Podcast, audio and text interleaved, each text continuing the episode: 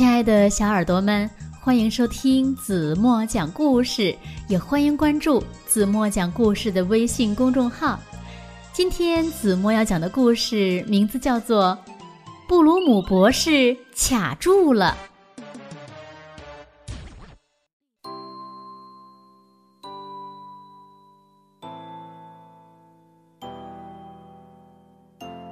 每到星期天。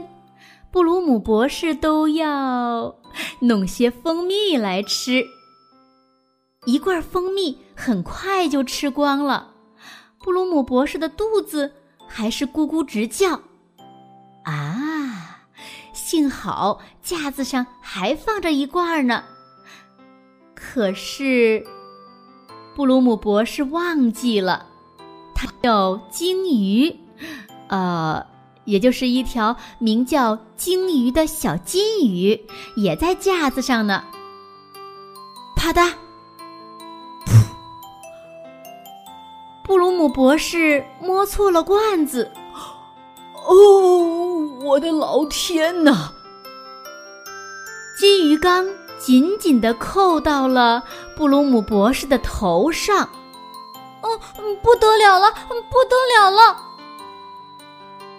鲸鱼吐着泡泡，大声的嚷嚷着：“布鲁姆博士该怎么办呢？”他准备把金鱼缸弄下来，鲸鱼呢，却绕着他的头不停的转圈圈，嗷嗷的喊着救命。鲸鱼的尖叫声把布鲁姆博士弄得晕头转向。呃，咚！哎呀，坏了！布鲁姆博士的头卡在金鱼缸里了，脚又踩进了喷壶里。幸好，聪明的鲸鱼知道怎样才能让布鲁姆博士的脚从喷壶里拔出来。他吐着泡泡，咕噜咕噜地说：“嗯嗯，快快快，让喷壶把你的脚喷出来。让喷壶喷水当然很容易了，可是……”当布鲁姆博士这样做的时候，他的身子一歪，向灶台倒去，手一下子插进了牛奶锅里，砰！现在，布鲁姆博士的头卡在金鱼缸里，脚卡在喷壶里，手呢又卡进了牛奶锅里。机灵的鲸鱼又给他出主意了。快快快，把你的手嗯嗯煮出来！他吐着泡泡，咕噜咕噜地说：“嗯，那就像你昨天嗯把牛奶从锅里煮出来一样。”于是，布鲁姆博士打开煤气灶，等着牛奶锅把手煮出来。不过，手没煮出来，锅呢却越来越热了。啊！哦，哎呀，哦！布鲁姆博士惨叫着，摇摇摆摆的跌进了晾衣筐里，砰！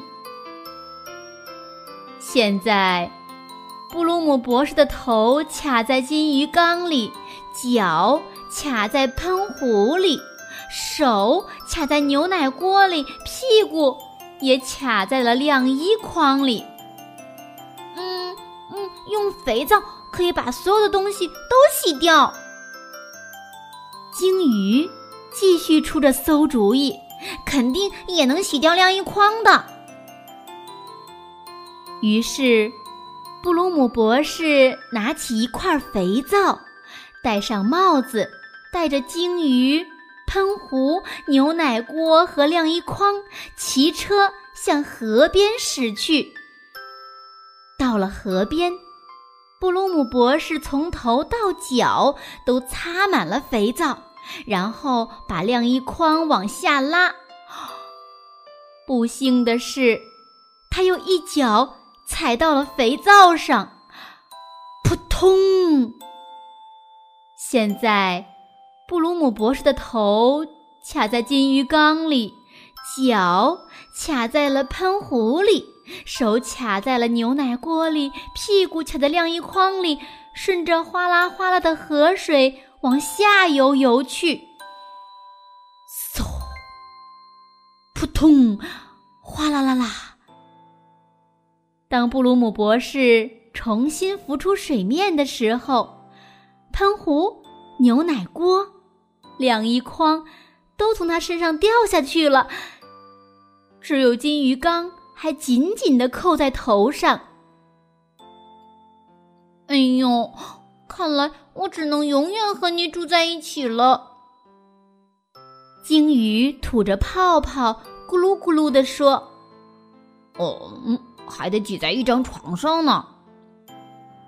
布鲁姆博士一边嘟嘟囔囔的说着，一边暗暗的想着：“嗯，鲸鱼，你可千万别打呼噜呀！”回家后，他们发生了第一次争吵。布鲁姆博士想睡觉了，可鲸鱼呢，还想看会儿电视呢。接着。鲸鱼又不停的抱怨布鲁姆博士把他弄感冒了，啊啾啊啾！鲸鱼打了一个喷嚏，都怪你。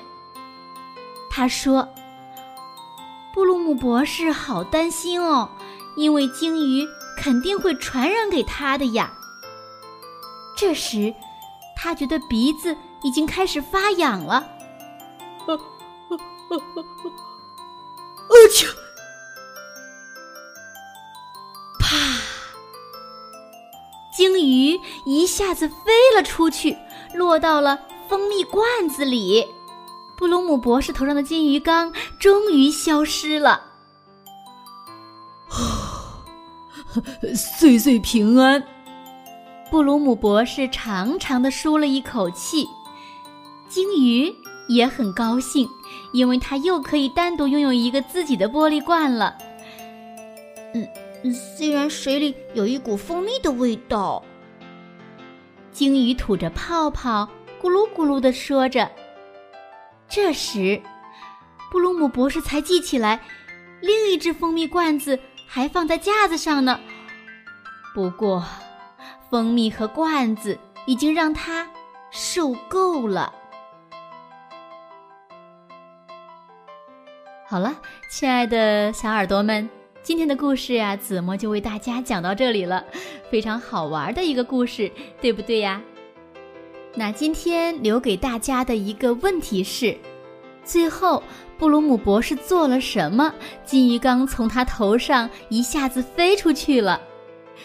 如果你们知道正确答案，就在评论区给子墨留言吧。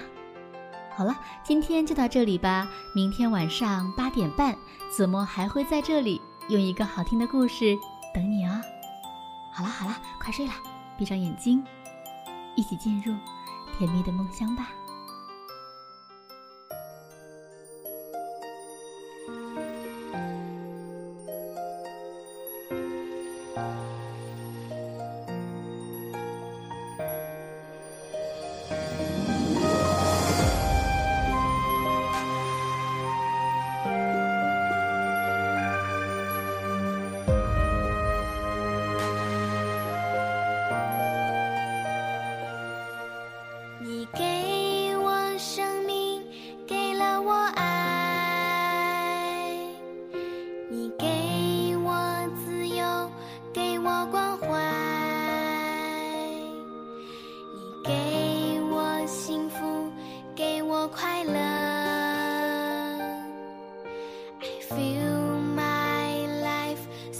还